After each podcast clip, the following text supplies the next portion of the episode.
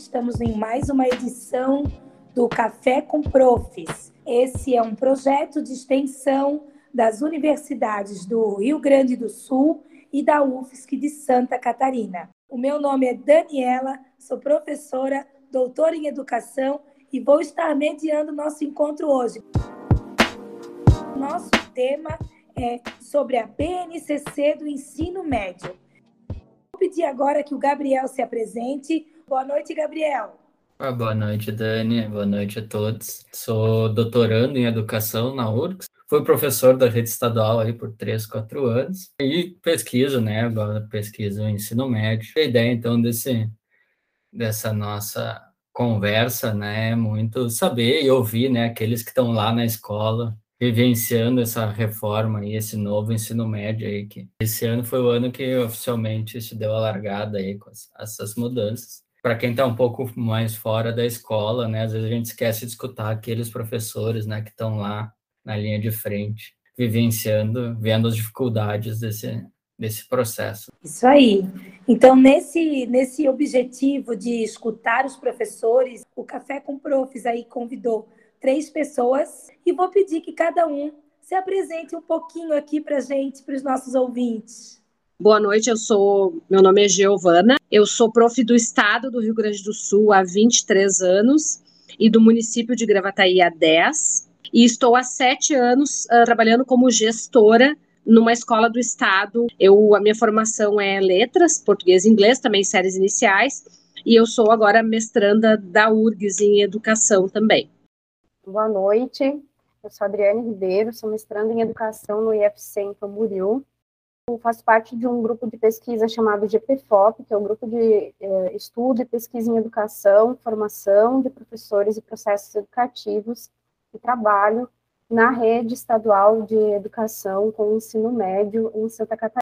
Boa noite, né? meu nome é José Roberto Vengatner Júnior, sou contratado da rede estadual já tem mais de 15 anos. Eu tenho formação de, em História da Licenciatura Plena pela, pela UBRA e estou vivenciando agora na carne essa tão maravilhosa reforma do ensino médio. Muito obrigada mais uma vez pela presença. Hoje a nossa temática é a BNCC do ensino médio, essa nova política educacional, esse novo currículo do ensino médio que a gente queria escutar um pouquinho a gente quer saber como que foi essa preparação, né? Se é que teve essa preparação até a gente chegar em 2021, né? Como foram aí o ano passado, o início desse ano, né? Como é que foram aí nas diferentes redes, né? Nas escolas de vocês esse esse processo, assim. Uh, preparação nenhuma, nenhuma. O que eu acho que não estava nos planos deles, né? Do governo como um todo e estamos falando desde o governo Temer para cá, né? Não a, a pandemia meio que mexe com os planos deles, porque nós temos esse uh, 2021 que era para ser a implementação, não teve uma linha sobre o novo ensino médio. Todo, é, era mais ou menos assim, ó, com todos de, ó, tá chegando, ó, vai chegar, tá, tá, tá vindo, mas ninguém deu nenhuma formação ano passado, ninguém deu uma orientação, a gente mal fez, e as reuniões tinham esse tom, sabe? Do tipo, ó, ano que vem vai ter um novo ensino médio. Mas na prática mesmo, a gente foi ver na hora. Na hora, para ver como é, como, como é que a coisa aconteceu. A gente chegou para 2022, e aí tu, cada o professor recebeu o seu horário. Claro que os, as direções entraram em contato para ver, olha, então, aconteceu tal coisa, uma nova ensino médio, diminuir a carga horária, para não para tu não sair da escola. Pelo menos a minha escola fez assim, né? Para não sair da escola, uh, a gente vai te passar as turmas de, no caso, de cultura digital, senão tu vai perder carga horária, tu vai ter procurar outra escola. E aí eu topei, porque afinal de contas eu não queria sair das minhas escolas, né? Então eu topei. Então, uma das minhas escolas eu sou professor de história, de sociologia, e na outra escola eu sou de ensino religioso, mas também sou professor de, uh, de cultura digital, uma das três novas matérias que apareceram para quem chega no primeiro ano. Agora, formação, nada, nada. A formação está sendo dada nesse exato momento. Hoje, por exemplo, na, na Seduc já entrou uma live do curso que está online. As formações estão sendo dadas agora, enquanto a gente está dando aula. Portanto, tá, tipo, eu tenho aula amanhã sobre isso. Hoje que foi dada uma formação sobre o assunto. Não sei como é que são as colegas, como é que chegaram no novo ensino médio, foi tão, tão agradável como foi para mim, né? Então, passa a palavra. Pois é, o, o, José Roberto ele comenta duas coisas bem importantes, né, gente? Ele comenta sobre a formação docente, o quanto a formação docente fez falta, né? Está fazendo falta nessa nova, nesse, nessa implementação desse novo currículo, que lembrando ele tem caráter normativo, né? Ele já é lei. Então, assim, é, ele também comentou outro ponto muito interessante sobre a retirada da sociologia do ensino religioso, duas, duas disciplinas que ele já lecionava e que ele fala que por conta de carga horária, ele, por, né, ele também já lecionava a cultura digital e acabou essas duas disciplinas perdendo um pouquinho espaço. É isso mesmo, José Roberto? Queria ouvir um pouquinho mais, mais assim. sobre isso. É, foi mais ou menos assim, né? Então, geral, porque antes as aulas de história, por exemplo, história e geografia, elas tinham dois períodos. Elas foram para um. E aí, então, automaticamente, a prioridade sempre é para os professores mais velhos da escola, né? Contrato acaba sobrando. Para não sair da escola, aí me ofereceram as, as, as matérias que tinha sobrado, que é o novo ensino médio. E essa é uma disciplina que eu tenho dois períodos com eles, duas horas de uma matéria da qual eu não tenho nenhum conhecimento, sabe? Eu tô assim aprendendo de uma semana para outra o que que de aula. Acho que o que mais me irrita nessa história é justamente isso. Eu estou com uma matéria da qual eu não domino o meu conhecimento. Um aluno me faz uma pergunta, eu não sei responder a pergunta. Porque não é história, não é o que eu, não é o que eu estudei. É, o, a BNCC faz essa novidade da cultura digital, da sala de aula invertida, das mídias digitais, ela tem isso muito forte, né? Eu queria ouvir um pouquinho a... como é que está Santa Catarina, Adriane? É, Santa Catarina ela tem um processo que ela inicia com as escolas uh, que foram chamados ali do, do, sistema do ENIT, que tinha uma parceria com o Instituto Ayrton Senna, Tiveram essas escolas depois chamadas escolas piloto, e elas começam com esse processo uh, dentro dessa ideia já do novo ensino médio. Esse novo ensino médio ele vem aí sendo construído há um tempo, né? E quando uh, come, quando entra a, a, a pandemia, eu até vejo que aqui, pelo menos, esse formato, essa questão da pandemia, ela acelerou um processo que é a questão da, do, do, digital e do EAD, que ele vem muito forte junto com a proposta do novo ensino médio, e pegou esse espaço, acelerou esse processo para usar também como recurso para dizer que está formando, que está ajudando na formação dos educadores e educadoras para o novo ensino médio. Mas efetivamente, nas escolas, o que nós tivemos esse ano foram dois dias de preparação do novo ensino médio. De um ano inteiro, sem a menor condição de, e aí vamos a, de infraestrutura pessoal, com processos de terceirização de serviços acontecendo a rodo dentro das escolas, e, e acho que há obviamente, uma intencionalidade disso. Existe uma intencionalidade nesse processo. Porque, ah, mas ele não funciona, mas ele está sendo apressado, mas ele, ele, vem, ele vem sendo pensado há muito tempo. Para nós acontece rápido. Para eles acontece, acredito, para aqueles que implementam essas políticas, como eles gostariam que fosse. Porque quando, quando a gente vê que a escola não vai dar conta, porque a gente que está lá dentro, a gente sabe que ela não vai dar conta desse processo, se utiliza a desculpa de que como a escola não dá conta, eu preciso da iniciativa privada.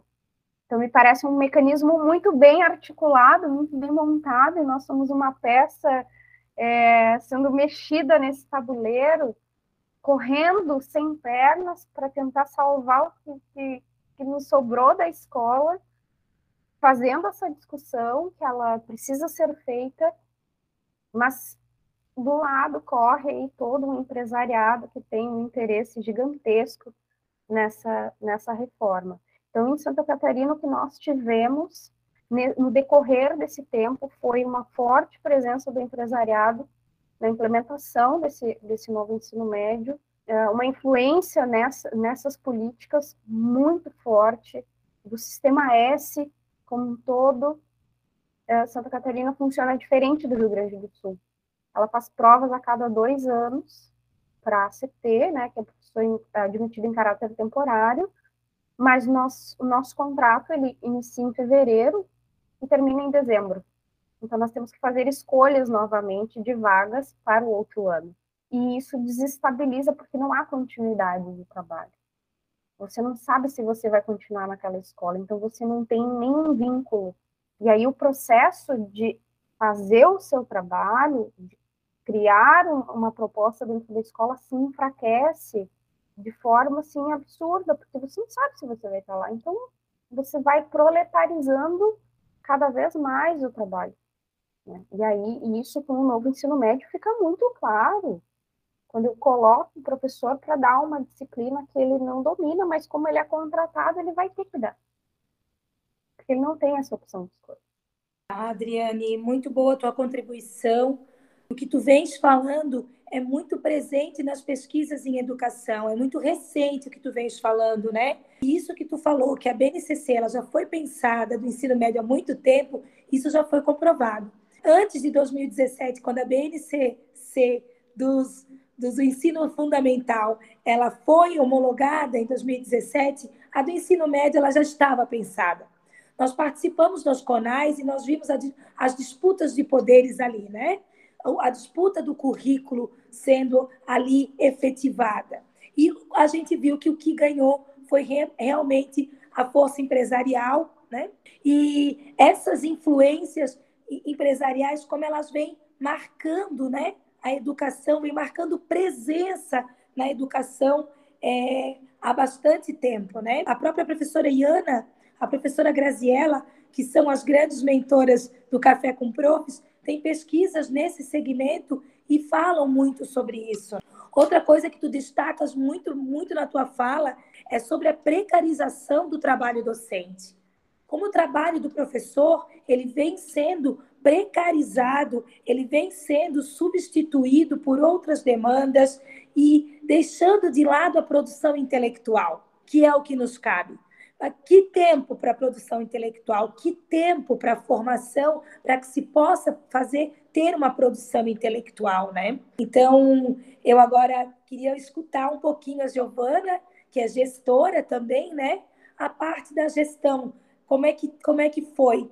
Bom, eu esqueci de, de falar que eu faço parte do GPEM, né, do Grupo de Estudos de Políticas Públicas para o Ensino Médio ali da URGS, foi através do GPEM que eu acabei entrando no mestrado. E eu, lá na, na escola que eu sou gestora, o conhecimento do novo ensino médio, a tentativa do conhecimento de como ele ia funcionar, ele foi um pouco anterior a 2022, que nós estamos agora, justamente porque eu me interessei, porque eu vi, eu pensei como gestora, vai vir aí, o que, que eu faço? Que professores vão dar culturas digitais, vão dar projeto de vida que, que, professores vão dar? Isso não existe na, na, no quadro. Já não existem os professores normais, né? O professor que é do Rio Grande do Sul sabe, nunca o quadro de uma escola está completo. Nunca. Nunca está completo. E não tem o que tu diga uh, para mudar a política de RH que convença o, o, governo de que não dá certo. Então, eu tenho uma, uma vivência anterior porque eu me incomodei com isso. E o GPEM me ajudou nessas, nesses estudos. Então, eu me incomodei e o ano passado eu, eu dizia que eu nós vamos ter que fazer uma gangue pedagógica aqui na escola, porque o ensino médio, o novo ensino médio, ele está posto, e se a gente não fizer, não ocupar esse espaço, a iniciativa privada vai ocupar. E aí eu fui conversando com os professores da minha escola e tentando ver, olha pessoal, o que, que vocês acham? Vamos, alguém gostaria? Alguém tem habilidade? Porque o que que o Conselho Estadual de Educação esteve na minha escola? Não sei se vocês conhecem a história da escola Tuiuti de Gravataí no Rio Grande do Sul tá? É uma escola que vem com problemas estruturais de briga, briga por estrutura, por tudo que vocês possam imaginar. Então nós já temos uma cultura de nos unirmos para tentar fazer do limão uma limonada. E eu comecei desde o ano passado. E aí, pessoal, quem é que gostaria? O que, que vocês acham? Porque o Conselho Estadual de Educação esteve lá na escola em função da obra, essa da escola, e eu questionei. Eu disse, olha só, como é que vai ser o novo ensino médio? Quem vai dar essas disciplinas? E o que, que os conselheiros me falaram?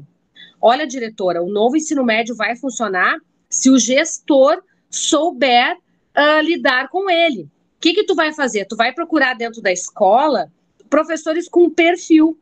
E aí tu vai fazer o novo ensino médio funcionar. E eu comecei a loquear e conversar com os professores e tentar professores que se propusessem a estudar durante as férias, para pelo menos se apropriar do que, que era o projeto de vida, cultura e tecnologias digitais e mundo do trabalho. lembrei da, da outra disciplina. O que, que eu fiz? Eu tenho curso técnico também na escola, tá? Eu tenho médio, tenho técnico. Aí eu conversei com a prof que dá também aula no curso técnico, para ver se ela gostaria de pegar o mundo do trabalho, que eu pensei, bah, é um pouco, pelo menos, mais próximo, né, da formação dela, ela topou. A professora de história, que é mais uma contratada, mais ou menos como o colega falou ali, ela também estava entre a cruz e a espada, ou eu viro professora do projeto de vida, ou eu vou perder a minha carga horária. Então, ela passou a fazer curso de projeto de vida. E a minha prof da disciplina de informática do curso técnico pegou culturas digitais. A fala do conselheiro era essa, tá? Gestora, te vira. Vai dar certo o novo ensino médio se tu arrumar professores com perfil.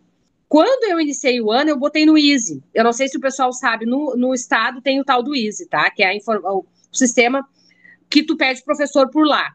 Tu pede, daí o, a, eles analisam o pedido de professor, o pedido vai para a SEDUC, aí passa um mês, dois meses, três meses, tu não tem professor porque eles ficam analisando no sistema. Eu pedi no Easy, mundo do trabalho, ali, uh, cultura e tecnologias digitais, mundo do trabalho e projeto de vida. Aí veio para mim assim negado. Por quê? Porque não existe professor. Não, não, precisa, não adianta eu pedir para a rede, porque não existe professor para essas disciplinas. Retornaram meu pedido negado, eu fiz de propósito, retornaram negado, justificativa, não tem professor. E eu consegui, de certa maneira, dar um pouquinho de qualidade para essas aulas, porque eu consegui antes, eu me preocupei, mas eu me preocupei antes, não foi porque teve formação, ou porque alguém pediu a minha opinião, ou a opinião dos professores lá da escola para o novo ensino médio. Até eu não lembro, os colegas, eu não sei como é que foi uh, em Santa Catarina, mas no Rio Grande do Sul, lá em meio à pandemia, quando nós estávamos escabelados tentando dar aula, dar aulas remotas, fazendo aqueles cursos todos, né? Professores que não utilizavam as mídias tiveram que aprender. Bem na época do letramento digital ali, uh, veio uma, um e-mail em algum momento lá dizendo assim, ó, que os professores tinham que uh, tinham uma semana para opinar no novo ensino médio. Eles tinham, tinham uma participação, mas era assim, ó. Era de, de terça para sexta, eles tinham que dizer que tinham disponibilidade para participar de, um, de, uma pesquisa lá da, da, construção do novo ensino médio. Eu, eu até passei para eles esse e-mail, mas eu não sei se algum professor participou, porque eu acho que eles nem viram o que eu coloquei, quando nós estávamos no meio daquela função de aprender, de conseguir dar aula pelo computador, tá? Mas assim, algo rápido e algo propositalmente propositalmente rápido para que a gente não participasse mesmo. Então, dentro da escola Tuiuti, de onde sou gestora, eu posso dizer com toda segurança que ninguém participou do, da construção do novo ensino médio. E outras escolas, eu acho que o colega está aqui, todas as escolas que eu conheço de Gravataí, ninguém participou. Então, para começar, ele não foi construído a muitas mãos, coisa, aliás, foi, né? Mas não mãos de quem está na sala de aula, né? Não mãos, principalmente, de professores de escola pública. Se vocês olharem lá a introdução do, do, do novo ensino médio, o referencial curricular gaúcho, principalmente, né? Tem nome de muita gente importante lá, né? Já que a gente não é considerado importante, né? Representantes de a Fundação Lema, né? O Instituto Ayrton Senna, esse povo aí, eles estão lá, né? Colocados como que eles ajudaram a fazer o novo ensino médio. Então, resumindo, tá? Novo ensino médio está posto, foi, né? É uma normativa, não tem o que fazer. E eu consegui iniciar o ano brigando por esses professores, também não foi fácil, e eu consegui os professores. Primeira fala, então, foi professores com perfil. Mas aí a carga horária não fecha. Eu não consegui dar toda a carga horária. Eu consegui para a cultura digital e consegui para o mundo do trabalho. Mas projeto de vida faltou carga horária da professora de história, que é aqui, ela ela está fazendo um pós, uma pós-graduação em projeto de vida. Ela foi atrás. Ela ela, ela me disse, Giovana, eu vou ter que ir atrás, senão eu vou perder meu emprego, porque diminuíram a minha carga horária. Ela foi atrás, tá? Essa aí, só que faltou. E aí o que, que ficou? Aquilo que o colega falou. Quem é que pega isso? Quem sobrou? A Giovana vem trazendo muito a questão que é a questão do professor empreendedor de si. Isso vem muito forte desde 2017 com a BNCC do ensino fundamental.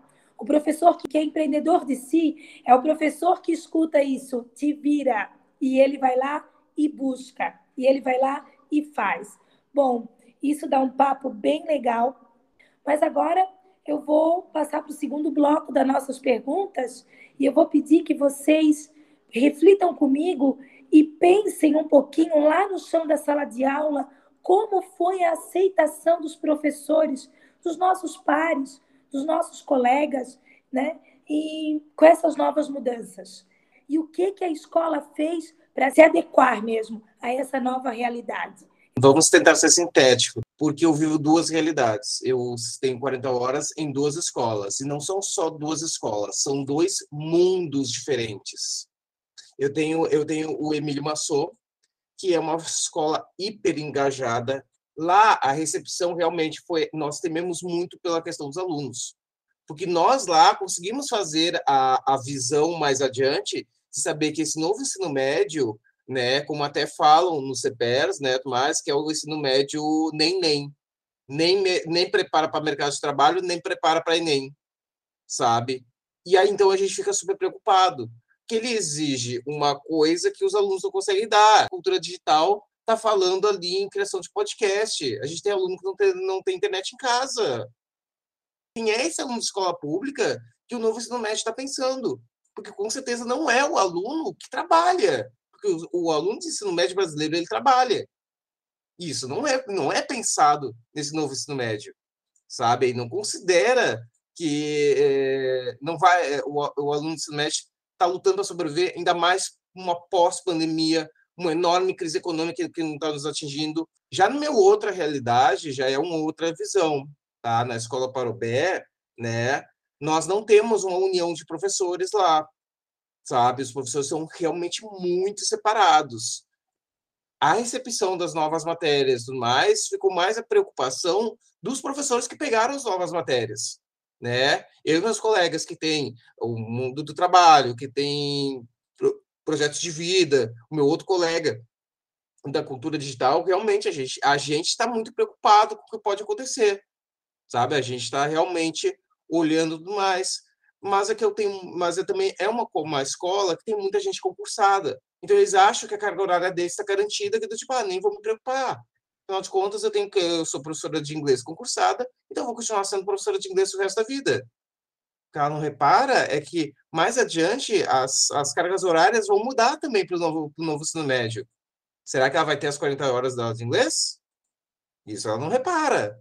Por quê? Porque aí a discussão do novo ensino médio acaba não se estendendo para todos os professores, né? Então, são dois mundos diferentes que eu tenho.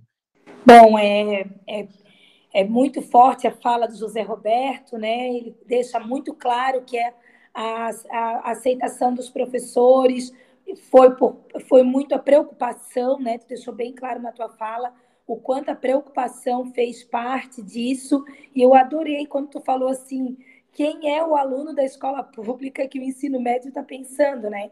Quem será, né? Porque eu, eu lembro muito bem que o slogan da base, da base nacional, é que ela é para todos né? Então, quem são esses todos, né? Todos quem? quem? Exato, todos né? Quem, né? Mas eu queria agora ouvir um pouquinho Santa Catarina. Santa Catarina, como é que foi a aceitação das professoras, dos alunos com as mudanças do novo ensino médio? Que movimentos nós fizemos ali e que a escola tem feito para se adequar? É, na escola que, que, eu, que eu atuo, primeiro que eu não identifiquei nenhuma forma de resistência além de um ou dois professores que uh, fazem essa discussão, que tentam levar a discussão. E dentro dessas, dessas breves formações que nós tivemos, o discurso aqui da Secretaria de Educação, ele é muito forte, principalmente porque nós temos um número gigantesco de professores ACTs e quando a prova foi feita, ela já foi feita pensando nessas disciplinas que o novo ensino médio é, ia promover, né? Então, é, a resistência, ela, ela não aconteceu, ela, ela simplesmente, ah, é um novo ensino médio, a gente vai ter que fazer, vai ter que fazer acontecer, e ele chegou na escola. A preocupação era com a carga horária, a organização das disciplinas supostamente eletivas, que a gente sabe também que isso é uma, uma, uma farsa, né? De, o aluno escolhe o que ele vai estudar, isso não existe. É, era a preocupação de manter a carga horária de alguns, de alguns educadores e educadoras que são efetivos. E isso. A crítica, ela, ela não teve espaço. E aí, eu não culpo os meus colegas em si, educadores e educadoras, porque é aquilo que a gente já, já teve na outra fala, até da Daniela, que momento que nós temos para ler a base? Discutir a base, discutir essas propostas, fazer a crítica. No momento nós temos para sentar e conversar sobre isso, fazer uma resistência que começa na escola, uma escola que vem recebendo todas essas, essas cargas, gestores sendo é, sobrecarregados de um serviço e de uma culpabilização por tudo que der errado no novo ensino médio, cobrando dos educadores e educadoras, porque eles serão cobrados e culpabilizados, porque as questões que envolvem a eleição de diretores, elas são bem diferentes do que no Rio Grande do Sul.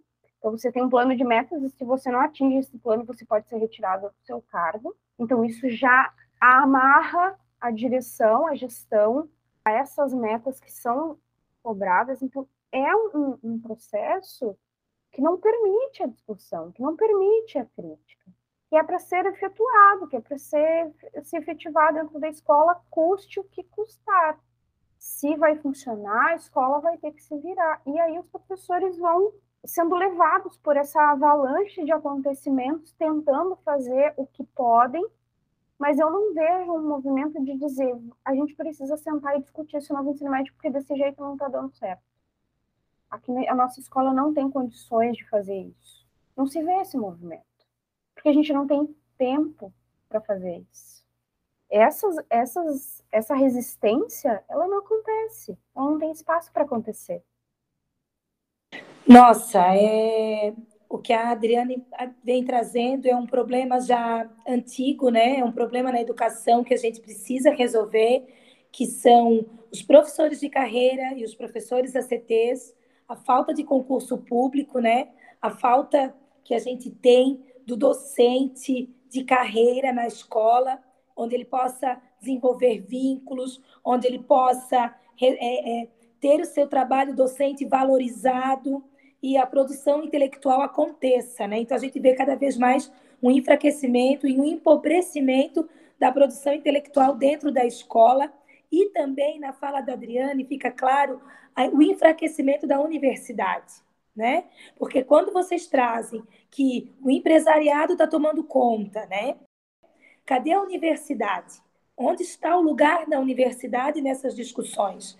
E quando a gente retira a universidade das discussões, a gente perde o espaço da resistência, a gente perde o espaço do diálogo, a gente não vê esses movimentos que a Adriane está fazendo, está falando qual é o espaço da discussão. Então, quer dizer, vem de novo naquela naquele movimento de precarização docente, porque a Adriane fala qual é o tempo na escola que se tem para discutir. E, ao mesmo tempo, nós já vimos aqui na nossa fala que a BNCC ela abre muito para as culturas digitais, né? Mas vamos ouvir então a Giovana com o papel de gestora, o que, que ela tem para nos dizer da aceitação dos professores e da equipe que ela coordena, como é que ela viu esses movimentos né, dos professores e o que, que a escola tem feito para se adequar? Bom, uh, o ano passado eu uh, consegui, assim, uh, conversando com alguns professores que toparam ir atrás e tentar minimizar os efeitos nocivos desse novo ensino médio nos alunos. Então, eu consegui. Então, esses, desde o ano passado, eles já estão indo atrás. Esses mais, como o colega falou, os que eram mais atingidos por essas disciplinas novas aí, tá? E uma coisa que a Daniela trouxe, a importância da universidade, porque eu fui atrás de estudos né, da URGS, justamente porque eu estava sentindo falta de argumentos de poder brigar por uma gestão democrática, por poder brigar por professores com formação, e a universidade foi que me ajudou a procurar, mas naquele movimento que tu falou, eu por mim mesma ir atrás de conhecimento para poder bancar aquilo que eu acreditava junto com os meus professores. Então, a minha primeira formação do ano letivo de 2022 foi uma reunião geral com todos os professores e eu expliquei para eles o que, que era o novo ensino médio, porque eu fui atrás disso antes. Mas não porque a SEDUC tenha fornecido qualquer tipo de subsídio para eles. Eles só disseram, ó, tá posto, tu vai seguir isso e e deu. Então a gente fez essa discussão e foi bem uh, interessante porque houve até um conflito na reunião. Porque os professores, normalmente de humanas, eles costumam ser mais reflexivos, eles costumam ter mais um entendimento histórico de processo, de dominação, né? Então, os professores ali de os de sócio, de filo, de história, de geografia, eles uh, trouxeram para a reunião o que, que eles acharam. Eu perguntei: alguém aqui contribuiu para o novo ensino médio, uh, o que, que vocês acham? E eles trouxeram isso que, que a gente que foi um pouco mais a fundo lá, né, desde, da, desde a BNCC lá muito adiante, né, que isso já está sendo preparado há muito tempo, eles tiveram conhecimento, e daí deu um certo conflito com até esses professores que abraçaram comigo e resolveram ir atrás para fazer acontecer né, da maneira que dava essas novas disciplinas aí. Eu tive que administrar esse conflito e dizer, não, a gente não está procurando culpados aqui, e a gente também não pode sair queimando o pneu aqui e dizer, ó, oh, agora nós não, nós vamos se rebelar e nós não vamos dar aula mais, porque, porque o principal prejudicado é o aluno. Né? Então, eu não concordo com o novo ensino médio. A gente sabe disso, e a grande maioria dos professores da minha escola tem essa consciência. Mas eu não podia, como gestora, dizer para eles: não, só um pouquinho. Agora nós vamos queimar os pneus aqui na frente. Não vai entrar ninguém, nós vamos botar fogo e não vai ter mais aula. Quem ia se prejudicar ali? Mais uma vez, é o aluno de escola pública. Então a gente entrou num consenso que a gente concorda com, com tudo que está por trás do novo ensino médio, né? Essa elitização do conhecimento que vai ficar lá com as escolas particulares, aquelas que têm professores para dar aula todos os dias, aquelas que têm sala de aula, como a minha escola até pouco tempo não tinha, né? Uh, é, vai ficar, a gente sabe disso, mas ao mesmo tempo a gente teve que ir atrás e pensar em algo que, que minimizasse esses efeitos, né? Então, de certa forma, mas a minha escola é uma exceção, tá? Mas uma exceção porque eu vivenciei muitos problemas e eu tive que ir atrás para sobreviver a minha sobrevivência dependeu da entrada na universidade. Assim, se não fosse eu conseguir conhecimento científico para me manter firme, eu não estaria na gestão, na gestão democrática, não teria ido sido eleita novamente. E outro ponto que, que tu trouxe, eu acho que a Adriane trouxe, a Daniela, a questão da gestão democrática. Em Santa Catarina tem isso, né? No Rio Grande do Sul, esse na última eleição da qual eu participei já foi bem complicado, porque houve uma foi dificultado. Muitas escolas, a minha escola só teve uma, só teve a minha chapa. Ninguém quer e quando querem não participam, foi muito dificultado, justamente porque está tudo bem pensado, né? O diretor que ele é indicado, ele não vai lá brigar por um professor com formação. Ele não vai brigar pela comunidade dele. Ele vai dizer sim, senhor, para quem colocou ele ali no cargo, e a gestão democrática nisso faz todo sentido. Eu digo em todas as reuniões, eu não sou funcionária do Eduardo Leite, assim como eu não era do Sartori, assim como eu não é nem sei quem era antes do Sartori lá. Eu sou funcionária da população do Rio Grande do Sul, mas eu digo isso porque eu fui eleita por eles. Se eu fosse indicada, eu não poderia dizer isso. E aí nenhum nenhum governante até hoje diretamente foi capaz de me dizer não, não, não fala isso, porque senão nós vamos fazer alguma coisa contigo, eles não podem fazer isso. Eu fui eleita. Então, a importância da gestão, a importância de tu ter uh, firmeza e, e, e, tu pensar assim, não, aqui ninguém, ninguém vai fazer nada comigo aqui, porque eu tenho o apoio da minha comunidade, dos professores, e isso acontece na minha escola, mas isso está se tornando cada vez mais raro. Então, as discussões são mais raras, os questionamentos são mais raros, e a burocratização do trabalho da gente nossa, os professores é tabela com tabela com tabela, a gente só preenche tabela, a gente tem que fazer provas externas, é o avaliar é tri no Rio Grande do Sul, né? Daqui a pouco vem o SAEB, vem o SAERS, daqui a pouco chega o PISA aí. Então, é, a gente fica só respondendo coisa e contando acerto de aluno e preenchendo coisa, e na gestão a mesma coisa. O gestor, ele é responsável pelo RH, ele é responsável até por colocar atestado de professor no sistema, ele é responsável por tudo. É uma burocratização que dificulta o tempo e propositalmente o um incentivo para que a gente pare e pense na nossa prática e pense em alternativas. Então, houve aceitação, mas houve uma. A gente tem essa, essa, essa crítica. A gente leva. Eu digo para os professores assim, que uma coisa não, não, não justifica a outra, mas não exclui. Nós não podemos justificar oferecer um ensino de má qualidade para o aluno porque a gente tem esse tratamento do governo, mas não exclui a nossa luta e o nosso questionamento nunca. Então a gente faz o melhor que a gente pode com o que a gente tem, mas toda vez que tem uma reunião eu vou lá e. Mas por que, que é assim? Por que, que mudou? Por que, que mudou, colega, de trimestre para bimestre? Alguém te perguntou se tu queria mudar? Se perguntassem para nós, nós ia dizer não. A gente vai passar o ano todo só corrigindo a avaliação, fazendo conselho de classe. Ninguém nos perguntou. Mas eu vou lá e digo, quem perguntou? Eu perguntei para a chefe do pedagógico da 28ª CRE. Ela disse, ninguém perguntou para nós, Giovana. Eles mandaram um memo dizendo que, através de uma pesquisa, eles descobriram que o bimestre é melhor que o trimestre. E daí eles trocaram e mandaram dizer para nós. Então, eu tenho aceitação, mas não é aceitação da, da, do que. Aceitação é porque está posto, mas nós estamos tentando agir por dentro para tentar minimizar os efeitos. Então, a Giovana teve uma aceitação, né? A equipe dela teve aceitação, mas ela deixou muito claro que ela foi em busca de tudo sozinha. Ela teve a equipe muito perto dela também, ela reuniu forças com a equipe. E uma coisa que o José Roberto falou é, que ficou muito marcado: quem é o aluno da BNC?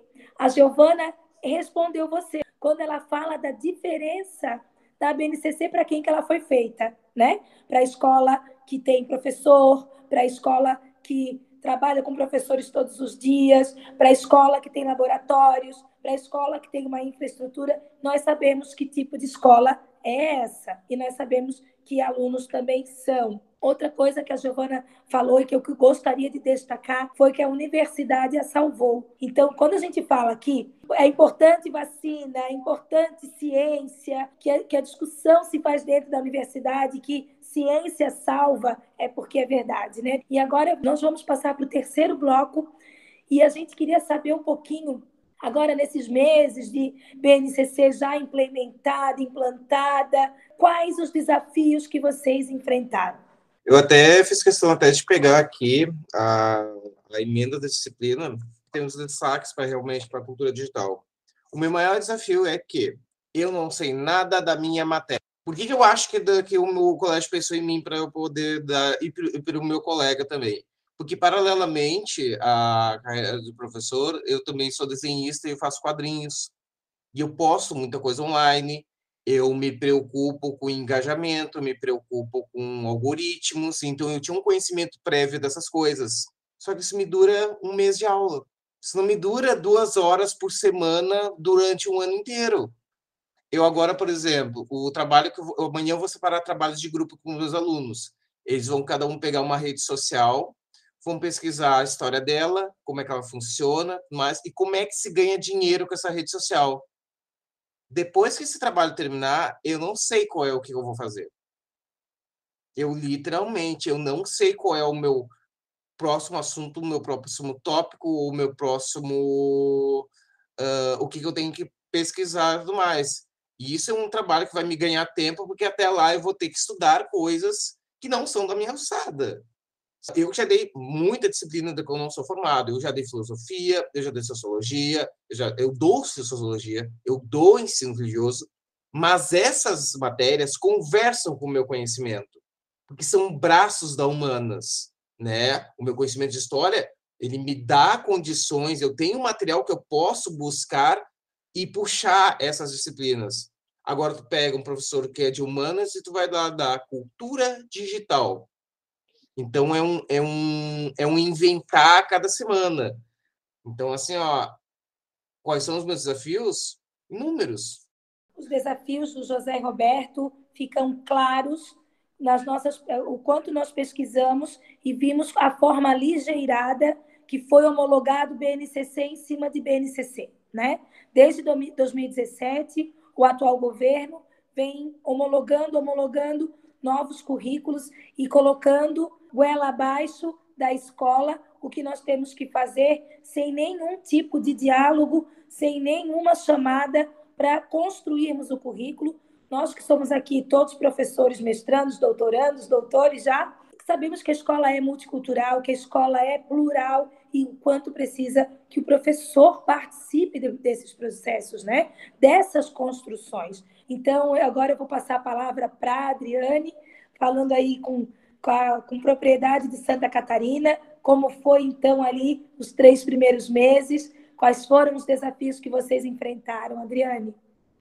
O que, o que eu posso uh, observar, o que eu observo na escola é aqueles que, que acabam atuando né, diretamente com os alunos que estão no novo ensino médio, perdidos entre fazer, executar a sua função e os malabarismos, como o colega falou, em trabalhar com uma disciplina que, que não compete, que não, que, não, que não tem conhecimento, que ele não tem domínio, ele não dá conta porque são coisas que vão além daquilo que você tem de tempo disponível para fazer, de recursos na escola para contemplar tudo isso, e além dos desafios de ficar com, com esses, esses alunos uh, em dois turnos na escola, que uma das coisas mais difíceis para nós é que eles vêm de dois anos de pandemia, e de repente eles estão no turno integral da escola sem internet, a escola não comporta, sem um espaço físico em que eles possam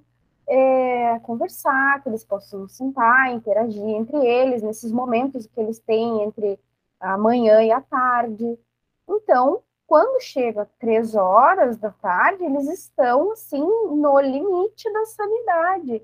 E nós, com escolas diferentes no mesmo turno, porque nós temos um primeiro ano de novo ensino médio segundo e terceiro ano do antigo ensino médio. E ainda temos o noturno que vai chegando, que também é uma outra estrutura. Quantas escolas nós temos numa só agora? O questionamento que, que eu fico me fazendo nesse, nesse meio, quando eu vejo os meus colegas num esforço para fazer acontecer aquilo ali, é para quê? Para satisfazer a quem? Porque eu olho para os meus alunos e eu vejo que eu estou executando uma proposta que efetivamente não vai ajudá-los. É desanimador, porque a gente sabe que o ensino médio precisa de reforma, mas ele precisa ser pensado na realidade do jovem brasileiro. A gente não trabalha com gente que sai todo do mesmo nível social, econômico. Pensar o ensino médio para um modelo ideal é um absurdo a nossa grande pergunta, né? Que ficou claro na fala de todos vocês. Para que o ensino médio? Para quem o ensino médio? São perguntas que a gente deve se fazer para continuar com a discussão, fazer e levar para dentro da escola, porque ficou claro aqui na nossa conversa que a BNCC do ensino médio ela tem um modelo ideal de aluno. Vamos escutar a Giovana, então, sobre desafios que vocês enfrentaram. Quais foram? Bom, os desafios eles foram os mesmos que nós já, já tínhamos antes, né? Falta de estrutura das escolas, falta de professor, desvalorização profissional, tudo isso nós já tínhamos, mas agora nós tivemos um plus aí, que é a questão do, da pós-pandemia, de alunos que ficaram dois anos fora da estrutura escolar. Então, eles já chegaram assim totalmente desestabilizados, né? Totalmente sem aquela noção do lidar com o outro, né? Desafios antigos, crônicos, que não foram resolvidos. E aí tá o que a Adriane falou. É esse ensino médio que tinha que mudar. São os problemas antigos, crônicos, de falta de professor, de falta de estrutura, de desvalorização, de falta de concurso público. E aí eles vêm com uma proposta salvadora, que é o novo ensino médio, colocam nas costas no... da gente de novo. Então, se não der certo, é a Giovana, gestora, que não soube gerenciar a escola, é o José Roberto, que não deu aula de tecnologias digitais direito, é a Adriane, que também não teve paciência lá com os alunos que estão. Então, é de novo uma responsabilização em cima de nós. Então, antigos problemas que não foram resolvidos, somados a de novo uma receita que é para salvar a educação pública que não é pensada por nós. E eu digo para vocês assim, eu como, como gestora, como estudante, pesquisadora, o meu principal desafio deste ano é fazer esse pessoal refletir. A reunião que eu fiz com os professores, eu fiz com os alunos, com todos os do primeiro ano. O que, que eles achavam do novo ensino médio, se eles sabiam o que, que eram essas novas disciplinas, qual carga horária aumentava. E a principal pergunta que eu fiz para eles: vocês puderam escolher a disciplina que vocês estão fazendo agora no primeiro ano do ensino médio? Daí eles disseram, não. Eu disse, tá, mas é aquela propaganda lá que dá na TV, vem aí um novo ensino médio. E eles ficaram me olhando assim e pensando, assim, então, gente, eu acho que eu não preciso dizer mais nada para vocês. Este é o novo ensino médio que está sendo apresentado para nós. Então, eu digo para vocês que a escola Tuiuti vai tentar fazer o melhor que pode com as condições que nós temos, mas que isso não é uma coisa que foi pensada para melhorar o novo ensino médio. Porque tem coisas que estão postas, né? Que, que a gente e a gente abraça, mas a gente precisa pelo menos colocar a sementinha da discórdia, eu digo, né? Botar a pulga atrás da orelha para que eles fiquem pensando e realmente reflitam a serviço de quem está o novo ensino médio. E uma coisa que, que vocês falaram, a questão da iniciativa privada. Este ano está lá o José Roberto fazendo das tripas coração para entender o plano de ação ali, habilidades e competências que ele tem que trabalhar na disciplina dele. Tá eu me escabelando aqui para tentar achar um professor com perfil. Tá a Adriane lá na escola dela também tentando lidar com a educação integral que deveria ser oferecida para o ensino fundamental. O aluno do ensino médio brasileiro, ele precisa trabalhar, ele precisa fazer um curso. Então, a partir do momento que tu obriga ele a uma educação integral, de tempo integral, tu acaba diminuindo, aumentando a evasão. São visões uh, totalmente fora da, da realidade do, do, nosso aluno. E aí, o que, que vai acontecer? O ano que vem vai ser comprovado que nós somos todos incompetentes e que eles vão ter que contratar lá o Senai, o SESC, o SENAC, que eles oferecem esses cursos que nós não podemos dar porque nós não temos formação. E quem vai dar essa formação? O notório saber, né? O cara aquele que tem um cursinho de informática lá, que aprendeu a fazer um blog, então ele vai ser contratado com dinheiro público para dar a disciplina de cultura digital, porque o José Roberto não foi competente. E aí a Giovana também não conseguiu fazer funcionar direito a escola. Então, o ano que vem não tem mais eleição de diretores. Porque os diretores eleitos democraticamente também não são competentes. Vai se criando um consenso e isso vai se colocando na, na, na mente das pessoas e dos colegas ali, e é uma coisa difícil de vencer. Então, eu repito que o meu maior desafio como gestora da escola, é conseguir fazer o povo refletir, acordar. Ó, tem coisa errada aí. E eu digo que é um desafio para todos nós, né? Estamos sendo patrolados pela burocracia, pela falta de tempo, pela falta de incentivo para o estudo, né? Pelo corte, né? De, de verbas, justamente para ver se o povo não pensa muito mesmo e só trabalha. Então, é, é um, um desafio grande, né? Verdade, Giovana. A Giovana deixa bem claro a culpabilização no professor, a culpabilização na escola, né? A culpabilização na formação e o quanto isso dá abertura para outras outros poderes, outros jogos de poderes entrarem aí. Gente, eu agradeço demais a presença de vocês, mas o nosso bloco se encerra aqui. Eu gostaria muito de agradecer o meu parceiro Gabriel e deixar aberto aí, né, que vocês possam participar do Café com Profs, ouvir os nossos outros podcasts que estão muito interessantes. Muito obrigada pela presença mesmo, tá?